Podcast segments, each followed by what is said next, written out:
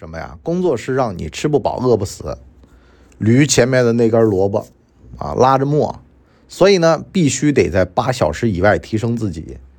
完了呢，在碰到利益面前啊，千万不要手软松口，而是呢，小利益这个做放弃，大利益呢必须得咬住不放，甚至呢是得学会在职场当中做交易，从而呢能够让自己就是利益方面算大账是不亏的，算小账。明面上亏了，但是呢，暗亏是绝对不能吃的。你的操作系统升级了吗？这里是老文的底层逻辑。的底层逻辑，人就必须得拼命工作吗？未必。最近呢，杭州啊，这个某大哥，四十一岁的。这个在杭州的钱江新城这儿呢工作，完了呢住在东边啊，叫东新园这小区。每天这日子吧，根据流调显示吧，就是爹妈家吃饭，回家，爹妈家吃饭回家，完了棋牌室，人家就说了，这哥们儿不是老板呐，他就是本地人，有钱。这事儿啊，让我心生羡慕。为什么呢？因为。作为一名所谓的自由职业者，号称的夜班保安，你博叔晚上最近呢又在喜马拉雅上做直播，啊，每周呢起码得抽出一天时间吧，把孩子哄睡得喽，完了这个承受老婆的白眼，跟各位呢在那儿叨逼叨，就一个小时，不为了钱啊，不过现在也挂点小黄车啥的。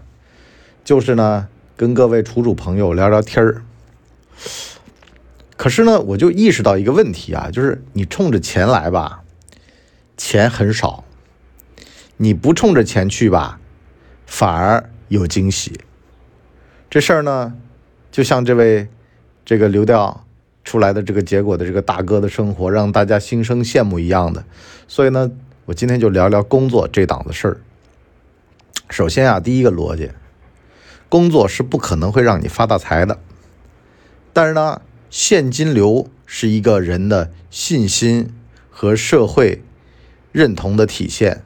也就是说呢，你这人嘛，最焦虑的这个群体啊，相反不是上班的，是自个儿挣饭吃的。昨儿个呢，我儿子考试成绩呢不是很理想。我呢，实行机会教育，就跟他俩人啊，走到一个卖这种衢州烧饼的店。人家呢，这个又做早餐，又做点心。我们那个下午嘛，接完小孩都五点了，完了走，我们走路啊，一路走，完了呢，就到了这家店。平时都在他们家买一个烧饼来吃，我儿子还挺省啊，就是那种衢州烧饼，脆的那个，薄脆啊。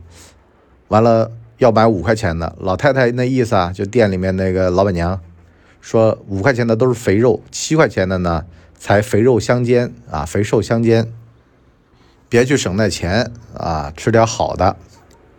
完了呢，我儿子还在那纠缠，我说算了，就七块吧，啊，完了呢，慢慢也就认识了，熟识了之后呢，我就问我儿子，我说啊，你如果不想读书啊，这个很多地儿。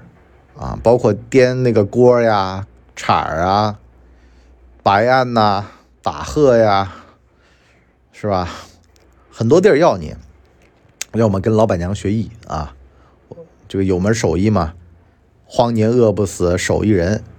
完了，我就问老板娘，我说：“你这儿开店时间几点呢？”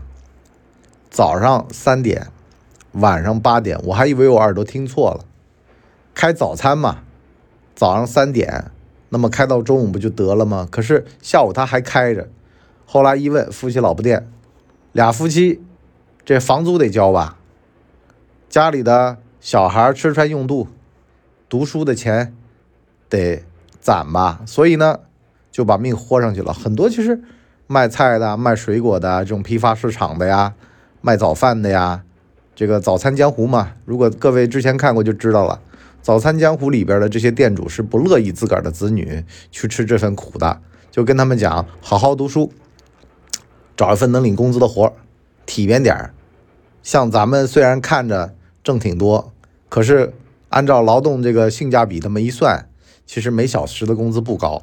相反，你说自个儿当老板，像他们是最焦虑的，能耐强、水平高啊，挣的远远在房租成本之上，还行。可是呢，他面临的第二个焦虑是什么呢？怎么样守得住财富，别让钱躺在账上睡觉啊？所以呢，要搞投资。很多人呢，本业上挣的钱，造投资的时候被割韭菜都很多。所以呢，这方面富有富的烦恼，穷呢也有穷的好。没怎么见过世面，有的时候安单点儿，反而也未必是坏事儿。你吃过见过啊？一商万的内山高。跟汪小菲他自个儿的自述似的，说跑去一圈干餐饮不是低端吗？累吗？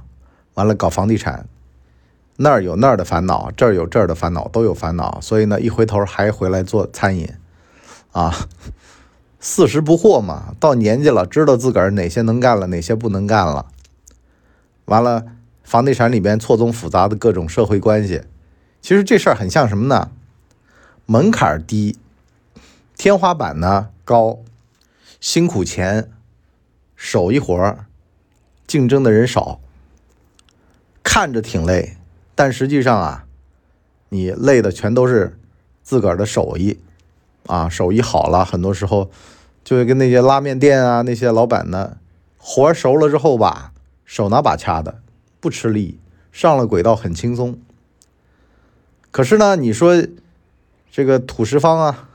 什么金融中介 FA 呀，看着光鲜亮丽的，一单成交收入挺高，可是呢随机性太强，对禀赋资源、运气各方面要求的很高。你就说豪宅经纪人嘛，听着挺牛的，对吧？接触有钱人，可是凭什么呢？你拿出专业来，那卷的更厉害。所以呢，很多的事儿啊。你别以为好像人家吃肉，你没见着挨打而已。相反，你也别觉得那些挨打的可怜，他吃着肉的时候呀，他也不会分上你一小口。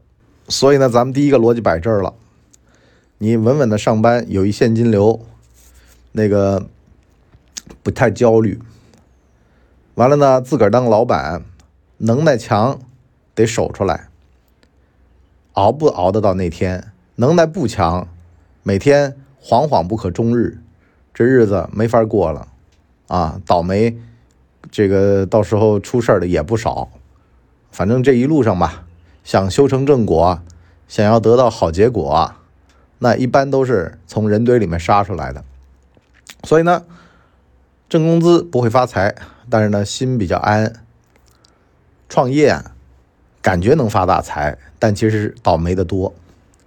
啊，这第一个逻辑啊，所以呢，工作这事儿有没有必要？那就跟我说的，如果你是一本地人、本地大哥，工作的必要性不强，也就是维持那么一份社会关系。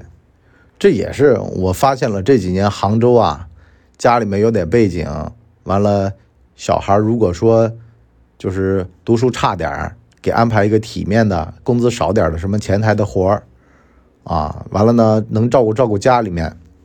也就够了，特别对女孩子来说啊，有本事的你弄个有编制的，没本事的给你弄个体面的，就风吹不着，雨淋不着，夏天空调，冬天暖气的那种。当然了，这是家里面的一个所谓的叫福利吧，是吧？那在此之上的这些生活，你自个儿想办法了。可是呢，我能给你拖这么个点儿啊，不让你风淋着，雨淋着，啥意思呢？就好多时候。这个人呐，底气啊，来源于家庭，有一定道理的啊。包括你说挣钱，持续的挣钱能力才是一个人的底气。你就算是在那上班，打扮的花枝招展的，可是可替代性太强，也没什么用。所以呢，这也是个悖论。你不要好像觉得说你学手艺肯定苦的呀，学手艺是条窄门，熬得住的人不多，坐得住的人很少。最后能真正从里面熬出来的更少，是吧？大家都人云亦云的，哪发财哪去。所以你就说什么公司单位里面的股神，我听都不听，看都不看，我就觉得说你能买是吧？那你能卖吗？你能卖一次得了，你卖两次能得了吗？卖到第三次会不会碰到股灾了呢？所以我从来不信，像这种什么一夜暴富啊什么的，我听都不听，想都不想，是吧？要么是割我韭菜的，要么也就是自个儿吹吹牛，图个心安的。第二个逻辑呢，就是工作能让傻子不作妖，让聪明人呢能够有份活钱。这是什么意思呢？就是工作啊，其实作用就在于啊，你就比如说你这人自个儿管不住自个儿，有单位管着他。我见过一退休大哥，不内退大哥，啊，这哥们儿很有意思，每天白天在家搓麻将，得赌个一万八千的，完了呢，找个活儿给一个单位开车，啊，因为驾照总有的吧，完了呢，这个一天才挣个两三百，啊，而且吧也没什么编制，对吧？私企嘛，但是呢，至少能让他白天呢，就是不要去打牌赌钱。啊，不要去跟那些坏东西结交。那上了班嘛，忙了嘛，反正把时间给度过去。所以呢，我就说嘛，自控能力差，有一单位管着挺好的。啊，管个饭，啊，有活干，是吧？特别是那种拆迁户啊，这闲着容易闲出事儿。第二个呢，聪明人呢就是什么呢？有份工作，有份活。就跟我之前做直播我说过的啊，你弄一个在职的研究生读着，搞搞学术啊。把学位啊、各种证啊、东西啊准备好，考出来，完了呢，等待机会，啊，这个人呢，学习读书，你比如说读法律啊，读什么的，你有这么一个思维，有这么一个意识，你包括像这两年疫情啊，有的人读医，就有这么个思维意那个意识，这个东西一般人呢，这个非学术背景的，他是没办法的，他根本就不知道这里边的门道的。啊，所以叫做内行看门道嘛。那么一来二去的，一两年可能没显得，三四年慢慢就这个专业度就出来了。四五年你有这个意识了，中间呢也分析过很多，见过很多了。那么顺势而为啊，就是如果说是对本职工作有帮助的，对吧？本职工作你干个几年，如果说客户、业务各方面都熟了，手拿把掐的，自个儿出去能干了。那创业去呗，所以我就碰到好多嘛。你说四十了焦虑，焦虑个屁呀！我说你直接出去。你如果能够独立作业，能够架空老板的，出去怎么了？先接私单开始，啊，偷偷接弄，是吧？你老板对你不好，这我经常啊，在我们的商业院里面跟各位老板也曾经讲过这么一个段子。我说你不要，好像自以为是惯了。为什么呢？小张已经不是三年前的小张了，小刘已经不是五年前的小刘了，现在是刘总，啊，张总，张副总，你得把他架上去，为啥呢？怕他呀，到时候一个觉得心里面不公平不爽，就出去干了。我说至少吧，你把他架上去了之后吧，他尽心尽力，觉得公司是他的。千万不要啊，傻乎乎的，完了呢，自己自以为是，觉得这还是我说了算。其实好多时候得让员工说了算，得让他们觉得这地儿对于他们来说是一个公平的游戏规则，能者上，不能者下。啊，有本事的，你得让他在这儿大展宏图。你别说搞销售的，完了呢，你就一直压着他做销售，不让他升职。啊，完了呢，最后呢，怎么样呢？这哥们一怒之下出去单干去了。啊，那你就从头培养。所以好多事儿没那么简单啊！不要想着好像能够一手遮天，一言堂的地方一般啊，就是都会出事儿，甚至呢是要出都出大事儿。很多公司的衰落都是从某个能人出走开始的，但是呢，也有人呢痛定思痛，比如说打港办。啊，华为的那个段子自个搜啊，我就不说了。